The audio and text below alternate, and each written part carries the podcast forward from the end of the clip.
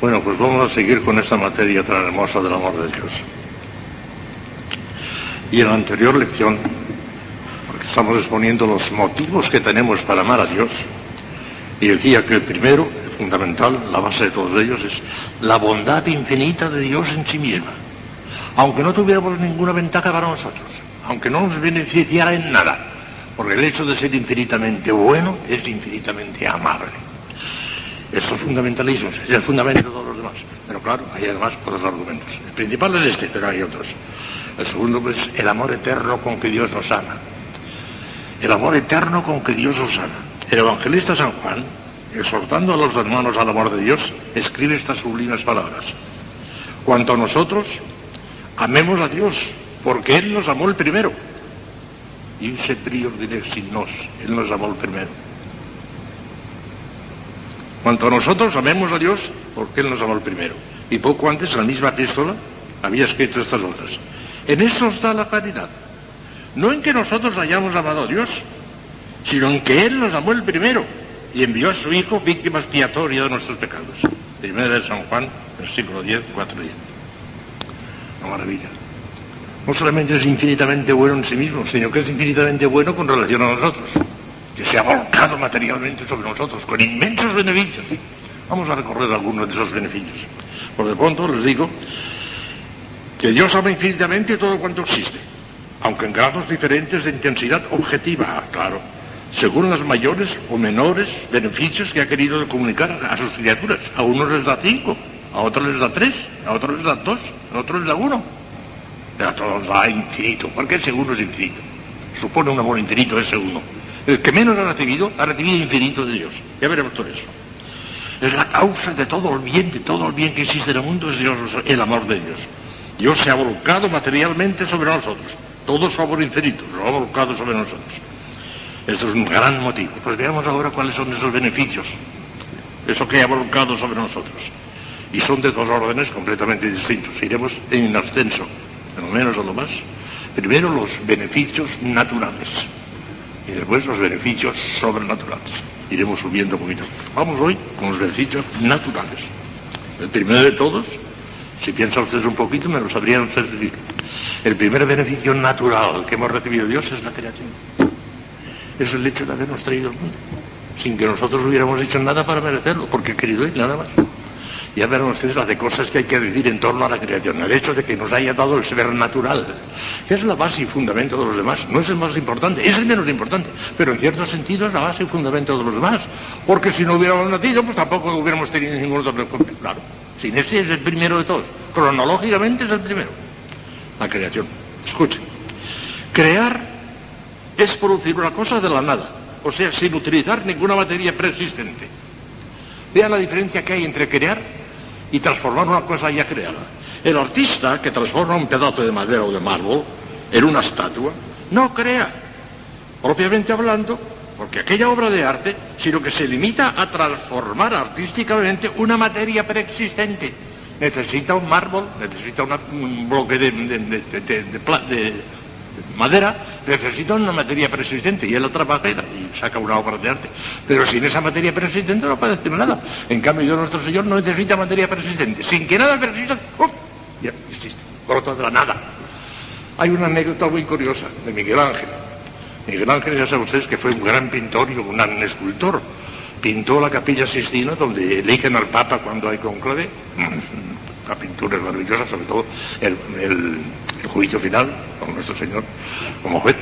Y, era un gran escultor. Y esculpió también la estatua de, Moisés, que es una maravilla. Yo me quedé estupefacto cuando vi el Moisés en Roma, en la iglesia de San Pedro de Víncula, una maravilla, una estatua muy alta, de piedra. Pero es un hombre que parece que le falta hablar. Dicen que cuando terminó, que le dio un así con el martillo, habla lo único que le falta es una maravilla, una maravilla. Pero le dijeron, bueno, ¿y cómo ha podido usted conseguir una maravilla tan grande? Le preguntaron. Y el juez dijo, no, no, no, si yo no lo hice, no. Resulta que me dieron un bloque de mármol muy grande. Y entonces yo empecé a quitar lo que sobraba. Empecé a quitar lo que sobraba y dentro me encontré que estaba Miguel, que estaba Moisés, estaba dentro. Yo no lo hice. Simplemente yo lo único que hice fue quitar lo que sobraba. Quitar lo que sobraba. Estaba dentro. En cualquier pedazo de madera grande hay una estatua maravillosa, bellísima. Lo que pasa es que hay que quitar lo que sobra. Dios no necesita quitar lo que sobra porque lo saca todo de la nada.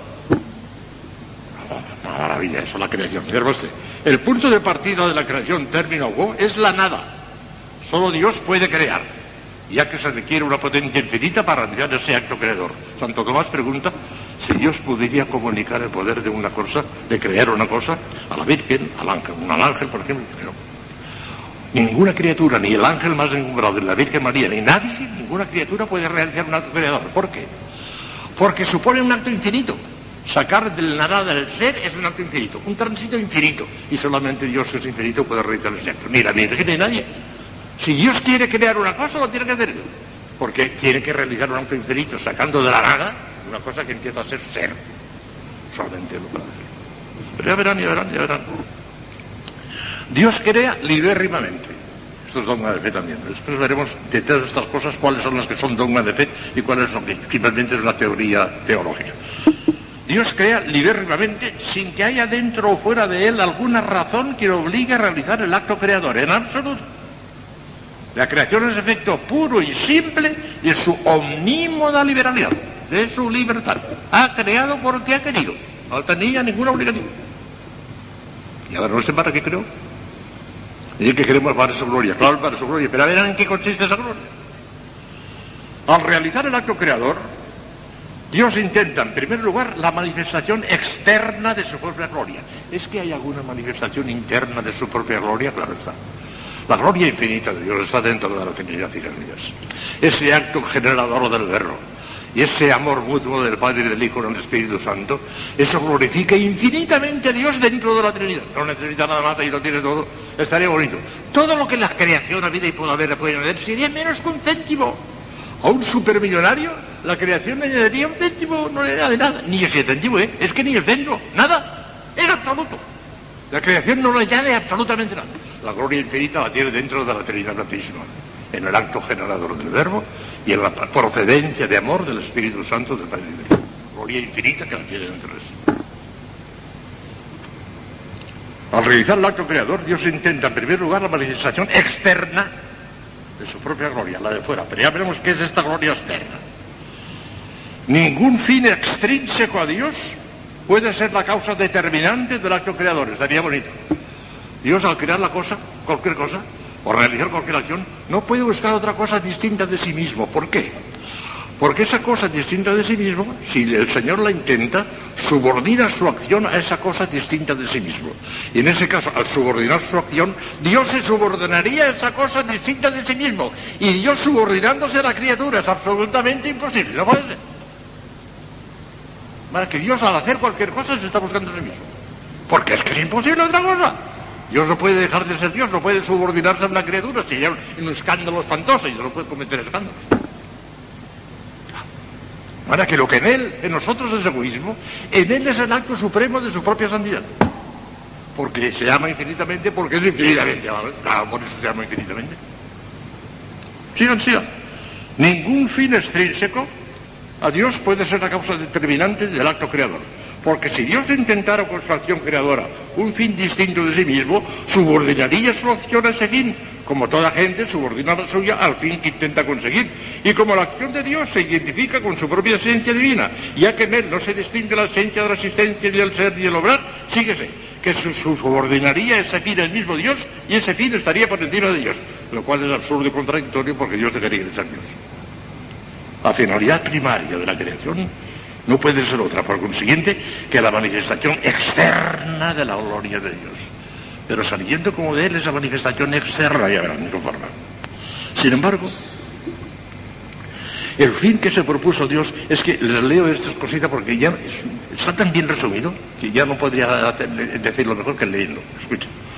Sin embargo, el fin que se propuso Dios al crear no fue la adquisición o aumento de su bienaventuranza, ya que es infinitamente feliz en sí mismo y nada puede darle o añadirle a la criatura, sino la manifestación de sus infinitas perfecciones por los bienes que comunica a las criaturas a impulsos de su espléndida libertad. No se busca a sí mismo, nos busca a nosotros. Busca la gloria, quiere que lo glorifiquemos precisamente glorificándonos nosotros y llenándonos de inmensos beneficios a nosotros. En eso se glorifica, en llenarnos de beneficios. En la de él no se añade nada, en absoluto, no le añadimos nada. Dios no creó ni crea, es verdad lo que digo, es terrible. Dios no creó ni crea todos los seres que podría venir a la existencia, sino únicamente los que Él quiere. Mía, eso me abruma a mí. Yo lo pienso muchas veces y me abruma. La eternidad me abruma, hijas mías, me aplasta. Ya les he dicho a ustedes que no solamente el infierno, que el infierno por la misericordia de Dios, yo creo que no va casi nadie, hombre, voy a ser uno de los pocos que vaya, no.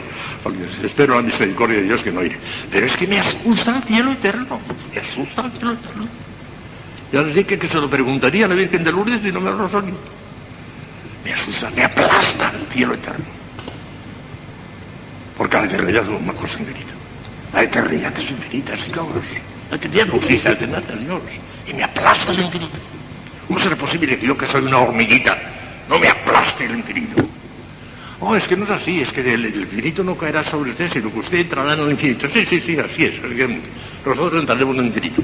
El mar no vendrá sobre nosotros, pero nosotros nos hundiríamos en el mar. Esa es la visión científica. Hundirse en el mar de Dios, en la inmensidad de Dios. Y eso me abruma. Fíjense bien. Dios no crea todas las cosas que podría crear, sino los que Él quiere. Hace unos años, allí en el periodo de una cosa, parece mentira que haya gente tan burra, pero sí, hay jugó a la lotería y le tocó el premio gordo. Mire, el premio, en, España, en los extranjeros, hay una lotería. ¿eh? Ponen en un bombo muchos números y en otro más pequeñitos los premios y primero sacan el número y después sacan el premio. Y para que uno le toque el premio gordo lo, lo, premian con varios millones de pesetas, es un premio fuerte humanamente hablando. Y resulta, pero para que le toque ese número, el premio, es uno. El premio gordo será un número nada más. Y en el bombo grande entran 90.000 números. De manera que para uno que juega en la lotería le toque el premio gordo, tiene 89.999 probabilidades en contra. Y solamente una a favor. Esto es difícil. Solamente una. La cantidad. Bueno, para un señor, eso es lo que iba a decir, que lo vi en un periódico, resulta que jugaba la lotería y vio que le había tocado el gordo y le dio tal susto, tal impresión que se murió seguramente el pobre, estará en el purgatorio todavía. El Señor tendría compasión de él y, por, un millón de pesetas está en el purgatorio, pues bueno, se murió. Hemos pensado alguna vez, hemos pensado alguna vez que nosotros hemos venido a la existencia no con 69.900 probabilidades en contra, sino con millones de millones de millones de millones de millones de probabilidades en contra que no vendrán jamás a la existencia. Yo lo suelo explicar, me parece que un año ya se lo explica a ustedes, pero lo repito ahora, para que haya orden y concierto. Podemos imaginar una cosa que no es así, pero vamos a imaginarla para hablar al humano.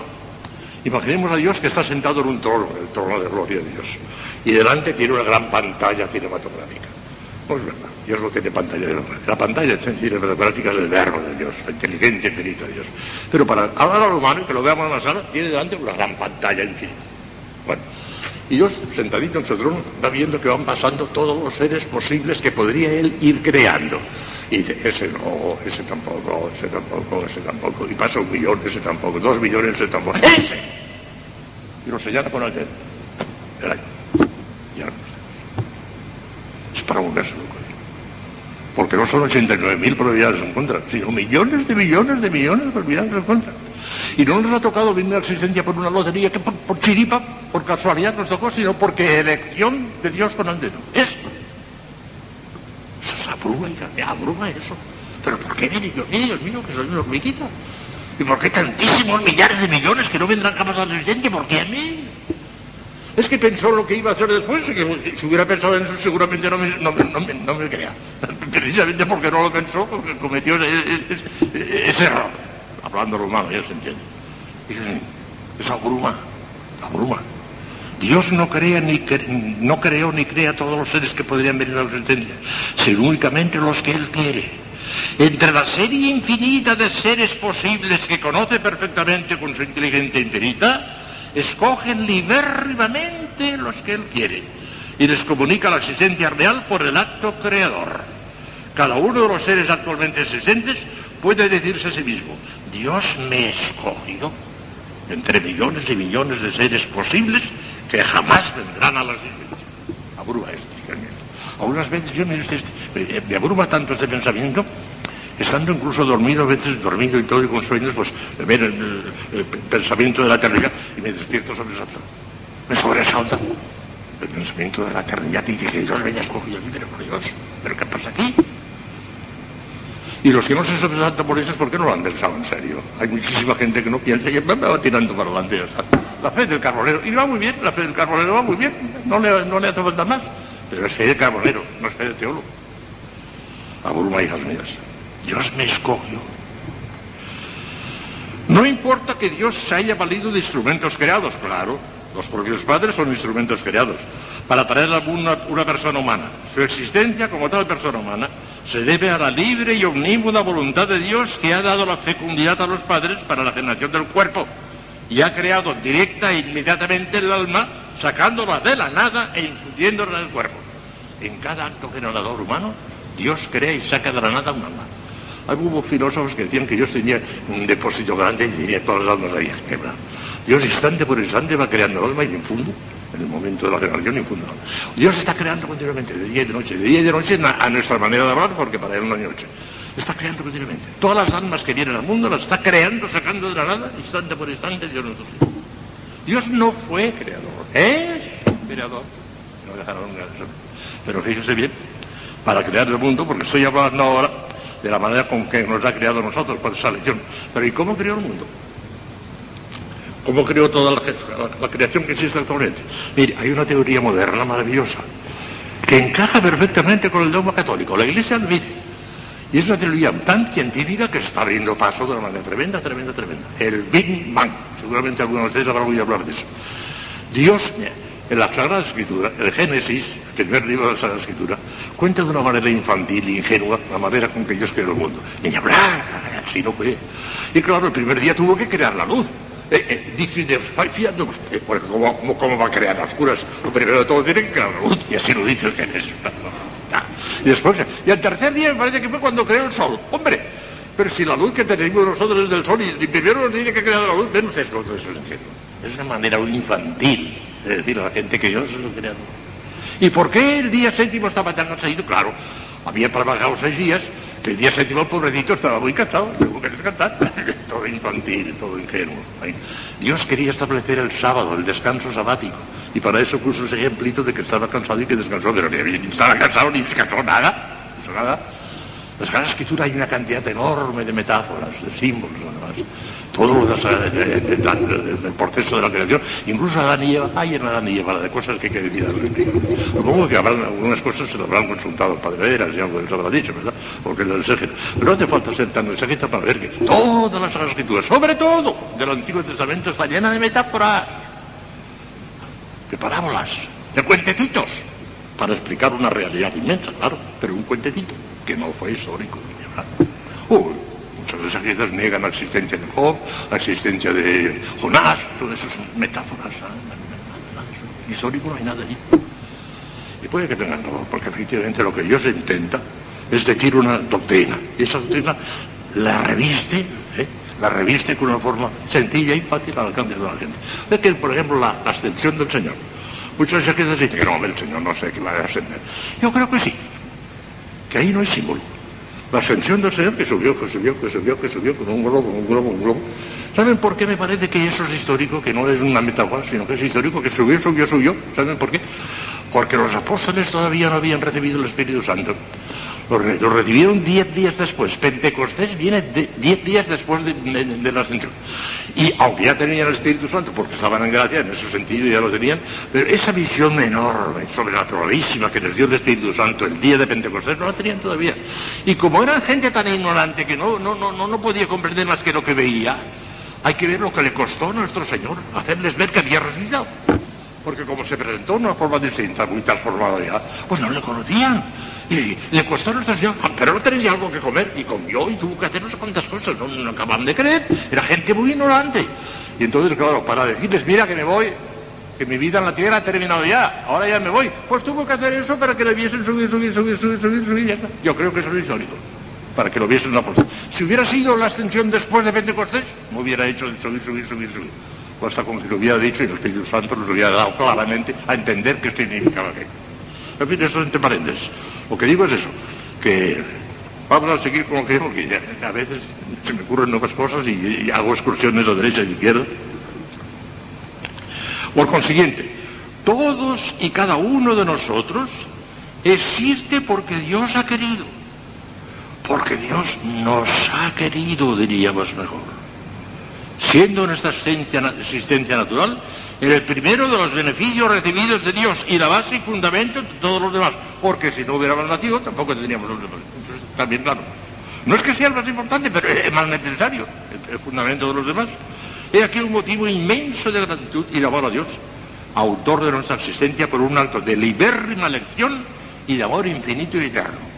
In caritate perpetua direxite, te he amado con un amor eterno te he amado con un amor eterno, in caritate perpetua dice el San Dios Aunque nos volvamos locos de amor, no hacemos nada. Le devolvemos un céntimo y no lo necesita siquiera, ni eso lo necesita, y le devolvemos un céntimo. Si llegamos a la unión transformativa, le devolveremos un céntimo y ni ese céntimo lo necesita, no, le hace mal, es por nosotros. Quiere que lleguemos, pero por el bien para nosotros, porque es infinitamente dadivoso, infinitamente generoso, infinitamente liberal. Parece que es el supremo egoísta que se busca a sí mismo, todo lo contrario, no tiene nada de egoísmo, es la liberación definitiva, la gran libertad. Para eso lo que es. Todas las criaturas que han salido de las manos de Dios pueden agruparse en cinco grandes escalas. Aquí también tenemos otro motivo, como hombres que somos, como personas humanas, hombres, mujeres, ¿verdad? Tenemos otro motivo para darle gracias a Dios. Fíjese, todo cuanto existe, la creación universal entera, creo que de eso ya les he hablado también alguna vez a propósito de la gracia, se puede dividir en cinco escalones. Si metemos a Dios en el sexto, entonces son seis. Cinco. El primero, el más inferior de todos, es el reino mineral. Las piedras, este hierro, las estrellas del cielo, lo mineral, aunque no tiene vida, pero existe. Vaya, existe, esto existe y las piedras existen. No tienen vida, pero existen. El segundo escalón, los vegetales, uh, los árboles, las plantas, las flores, todo eso tiene vida. Una florecita va creciendo, un árbol va creciendo, se va desarrollando, tiene vida. Vida vegetativa, pero tiene vida. Lo no hace todavía nada porque no tiene entendimiento, pero tiene vida. El tercer escalón ocupan los animales que no solamente existen y tienen vida, sino que además sienten y conocen y tienen ojos y tienen oídos y se van acercando mucho a lo que somos nosotros, los animales. Lo que pasa es que como no tienen alma inmortal, no saben que son criaturas de Dios, no lo saben. El cuarto escalón somos nosotros los hombres. Y dice muy bien y muy hermosamente San Gregorio que nosotros, los hombres, el género humano, somos un microcosmos, un mundo pequeño, porque somos un resumen de toda la creación. Y dice bellísimamente San Gregorio, el hombre es un microcosmos, porque existe como los minerales, vive como los vegetales, siente como los animales y entiende como los ángeles. O sea que somos el resumen y compendio de toda la creación. Los ángeles están por encima de nosotros, pero nosotros tenemos algo de los ángeles. ¿Por qué? Porque tenemos el entendimiento. Y en eso nos parecemos a los ángeles. Y en eso nos parecemos a Dios. Señor, cuando yo veo lo, lo pobrecita que soy y lo que no valgo para nada, no te tengas en poco, le digo nuestro Señor. No sé si fue Santa Catalina Sinagüen. Le digo, no te tengas en poco, porque te he creado en mi imagen de semejanza. De alguna manera tenemos imagen de semejanza por la inteligencia. Somos igual que los ángeles por la inteligencia, pero en ese sentido nos pareceremos a Dios con microcosmos. Y nosotros estamos en el escalón que resume toda la creación. Por consiguiente parece que somos los que tenemos en primerísimo lugar obligación de alabar y bendecir a Dios por los minerales, por los vegetales y por los animales. Los ángeles ya, lo hacen por su cuenta. Pero esos tres pobrecitos que no saben nada, los vegetales, minerales y animales, están a nuestra disposición. Tenemos que hacerlo nosotros. Nuestra obligación es alabar a Dios por ellos. Por eso ese salmo del laudes de los domingos, a mí me encanta. Vamos recorriendo todas las maravillas de Dios, de Dios, y, bendito al Señor, bendito al Señor, bendito al Señor. Es el hombre que da su lenguaje, que da su idioma a todas las criaturas, incluso a los que no tienen conocimiento, para que alaben a Dios a través del hombre. Ese salmo es maravilloso, a mí me encanta, me llena de devoción. Salmo ese, bendecido a Dios. Y por eso precisamente, porque todas las cosas tienen el ser parecido de Dios, todas las cosas, en todas las cosas está Dios. Y no, sí, no era nada exagerado San Francisco de Asís, sino solamente un hombre muy iluminado por Dios, que veía que efectivamente Dios estaba en todas las cosas, en las piedras, en el árbol que apartaba el árbol, en aquel animalito, era Dios, todo aquello era Dios, era Dios de nuestro hermano, nuestra hermana la muerte, ahí se equivocó. Para que vean ustedes cómo efectivamente hace falta ser teólogo, aunque sea San Francisco de. Ahí metió la pata, ahí se equivocó. Nuestra hermana la muerte, no señor. Porque la muerte no es ser, sino privación de ser. Y eso no viene de Dios, eso viene del pecado. Eso no lo ha creado Dios. Dios lo ha creado la, muerte. Por consiguiente se equivoca cuando ve una criatura de Dios en la muerte. No, Señor, no. Es una criatura perversa, una criatura creada por el hombre, no por Dios. Por consiguiente, la hermana muerte, mentira. Ahí se equivoca. Pero en todo lo demás, todo cuanto existe es el hermano. El hermano árbol, hermana piedra, la hermana todo. Hermano, hermano. Son seres de Dios. ¿Cómo? ¿Qué? La gracia. Ya llegaremos, hija mía, eso digo, ya llegaremos. Eso es de orden sobrenatural, eso es inmenso, ya llegaremos. Estamos en el orden puramente natural y fíjense qué cosas más enormes. Y estamos en el orden puramente natural todavía. ¿Te acuerdas de cuando lleguemos al orden sobrenatural? Esta, esta, esta, esta lección de hoy les parecerá nada, poca cosa, cuando vengan las otras. Lo fuerte vendrá después. Bien ahora lo que es dogma de fe. La enseñanza dogmática de la Iglesia. De todas estas cosas que he dicho, ¿cuáles son dogmas de fe? Se voy a leer a ustedes un pequeño comentario. Primero, es de fe que Dios es el único principio de todas las cosas, distinto de todas y de cada una de ellas. De fe. ¿Por qué? Porque es distinto de todas y cada una de ellas. Porque si hubiera alguna criatura que no fuese distinta de Dios, que fuese el mismo Dios, panteísmo. Ya tenemos ahí panteísmo herejía condenada por la Iglesia, no puede ser. No puede haber ninguna criatura que se convierta en Dios, es imposible. Ni la Virgen, nadie. No que, por consiguiente, panteísmo ni hablar. El primer dogma de fe es este. Es de fe que Dios es el único principio de todas las cosas, distinto de todos y de cada uno de ellos. Segundo, es de fe que Dios ha creado el mundo con sentido estricto, es decir, sacándolo de la nada con solo su poder infinito sin ninguna materia preexistente, sin ningún pedazo de mármol para sacar al Moisés. No, no, no, no, lo sacó todo de la Tercero, es de fe que no hay materia alguna no procedida por Dios o que sea coeterna con Él. Aquí hay dos, dos dogmas de fe. Todas las criaturas las ha producido Dios en cuanto a ser, y muchas más. En cuanto a ser, las ha producido todas. No hay ninguna que no haya sido producida por Dios. Es imposible. La muerte no la ha producido Dios porque no ser. Es que privación de ser. Bueno, pues pero todas ellas no son, no son coeternas, son Dios. eso de alta teología, pero creo que, no sé si debía comentarlo, pero un poquito de comentario. Santo Tomás pregunta en la suma teológica si la materia, esto, podría ser eterna. Muchos dicen, no, la materia no, lo eterno solamente... Sí, sí. Santo Tomás dice, la materia podría ser eterna. Dios desde toda la eternidad ha tenido poder creador. No ha habido ningún momento en que Dios empezara a tener el poder de crear. No, no, no, no empezó a tener ese poder, sino que lo tiene desde eterno. Si lo tiene desde eterno, desde eterno hubiera podido crear la materia. Y esa materia, por ser creada, por ser sacada de la nada, sería materia, sería criatura, pero sería eterna como Dios. O sea, que imposible es. Entonces, ¿cómo sabemos que la materia no es eterna? Porque lo ha revelado Dios. Porque lo tenemos en la Sagrada Escritura. Si no, podríamos quedar en duda si es eterno o si no es eterno. Sabemos ciertísimamente dogma de fe que no es eterno. Es porque lo ha revelado Dios, no porque la razón pueda descubrir eso. Podría ser eterna. ¿Ven ustedes la razón clarísima?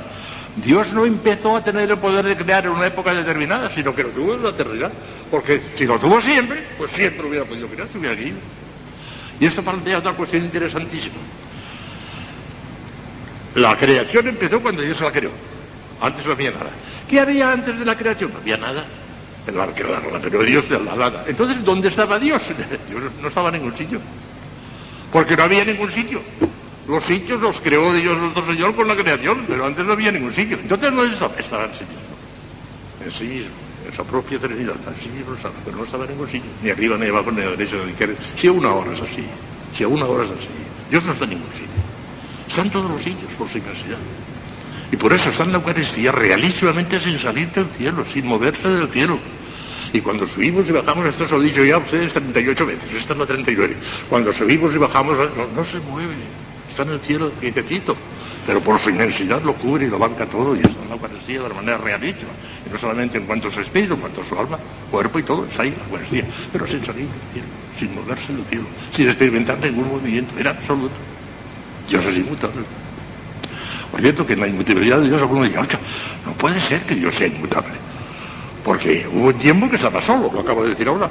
Antes de la creación estaba solo. Y después empezó a estar acompañado de toda la creación. Luego parece que cambió. Hubo mutación. No. Hubo mutación en las cosas que salieron de la nada. Ahí es donde hubo la mutación. En las cosas que salieron de la nada, pero él no se mutó. No experimentó ningún cambio. Ni al encarnarse. No experimentó ningún movimiento en absoluto. Todo el movimiento fue la creación de la humanidad de Cristo que fue creada y unida hipostáticamente él. Pero el movimiento lo experimentó la humanidad creada. Él no, el verbo nada, continuó en el, seno del Padre. Y ahí está, y ahí está, no ha salido nunca. La encarnación no, no, no, no, experimentó ningún movimiento, en absoluto, quedó igual que antes. El movimiento lo experimentó la humanidad de Cristo, unida hipostáticamente. El enorme salió de la nada, la creó de la nada en el seno virginal de María pero en el mismísimo instante en que la creó, allí estaba ya la, la, hipóstasis, estaba ya la unión hipostática. Y por eso la Virgen es Madre de Dios, y no, no lo sabía. Se explicó esta mañana eso. Es de fe que Dios creó el mundo no por alguna indigencia o para obtener o aumentar su felicidad, sino para manifestar su perfección, haciendo a las criaturas partícipes de ella. Esto es lo que busca hacernos a nosotros partícipes de Él. Y en esto encuentra su gloria. Esto es lo que glorifica al Señor. Quinto, es de fe que creó el mundo libérrimamente, sin ninguna necesidad intrínseca ni extrínseca. Porque quiso, no tenía ninguna obligación, ni intrínseca ni extrínseca. Lo creó porque quiso. Es de fe que Dios creó el mundo en el tiempo, no a eterno. Es decir, que a la existencia del mundo precedió su no existencia. Esto es de fe. Porque ya les he dicho ahora mismo que esto no se puede demostrar, pero es de fe y lo tenemos que creer por la fe, que la fe es mucho más segura que la demostración. Oh, la demostración procede de nuestra pobre inteligencia. En cambio, la fe procede de la inteligencia de Dios. Es muchísimo más seguro lo que nos dice la fe que lo que descubrimos con la razón, sin comparación. Podemos hablar una cosa con la otra. Y sabemos por la fe que la creación no es eterna, sino que la creó. Ya está. Y claro, ¿qué cosa de la creación? No es eterna. Entonces, Quinto, pues esto. Es de fe que creó Dios el mundo en el tiempo, no hace eterno. Y séptimo, es de fe que todo lo que Dios ha hecho es bueno y ordenado al bien, todo. Y aquí sí que hay que decir una, pequeña explicación y termino ya lo de hoy. No he terminado lo que tenía previsto, pero ya, ya, lo he demasiadas cosas paso ya un poquito de las siete. Mire usted, lo último que les acabo de decir es una cosa impresionante. Es de fe que todo lo que Dios ha hecho es bueno y ordenado bien. Una de las grandes objeciones que ponen los incrédulos, los racionalistas contra Dios, es ¿por qué existe el mal? ¿Por qué Dios permite el mal? Una de dos. O Dios puede evitarlo y no lo hace, en ese caso es perverso, llegan a decir esa blasfemia, o es que no puede, en cuyo caso no es omnipotente. Hasta que el argumento parece fuerte, ¿verdad? No tiene más valor. Todo lo que hace Dios es bueno, absolutamente todo. Incluso la permisión del mal. El mal es malo. El mal es el pecado. Pero Dios permite el pecado. ¿Por qué? Para sacar mayores bienes. La responsabilidad de la existencia del mal afecta a Dios únicamente por el hecho de permitirlo. Pero esa permisión es buena. No voy a poner un ejemplo clarísimo. El pecado más horrendo, más terrible que se ha cometido jamás en la humanidad fue la crucifixión de nuestro Señor Jesucristo. Que pecado tan horroroso. Asesinar a Dios, eso ya es el colmo, ya no se puede ir más lejos. Y ese mal terrible lo permitió Dios muy bien permitido, porque lo que buscaba era la redención del mundo, y para eso quiso que fuera así. No sé cómo saca del bien del mundo. Del mayor mal ha sacado un mayor bien para nosotros, la redención. Y por eso permite el mal. Y claro, a Dios no le afecta la responsabilidad del mal, más que en el hecho de permitirlo. Pero el hecho de permitirlo es bueno. Lo dice Santo Tomás muy expresamente por eso, porque lo permite para sacar mayores bienes y por consiguiente la responsabilidad del mal no afecta a Dios, porque la permisión es buena. No sé si me habrán entendido, pero sí. Qué profundo es Santo Tomás, ¿eh? porque esto parece que no tiene contestaciones. El mal existe. O Dios puede quitarlo o puede no quitarlo. Si no, si puede y no quiere, es malo. Y si, y si quiere, pero no puede, no es omnipotente. Parece que eso no tiene vuelta de hoja, y sé que tiene. De la forma que le acabo de decir. Dios no es responsable del mal más que por el hecho de permitirlo. Pero la permisión es buena, no mala, y por eso lo permite. ¿Estamos? Pues por hoy no ya. Un poquito más Será que yo no sé decir las cosas más que poniendo toda la carne en el asador, como se suele decir. Si queremos de estas cosas que hemos estado en el orden natural, calcule como lleguemos al orden natural.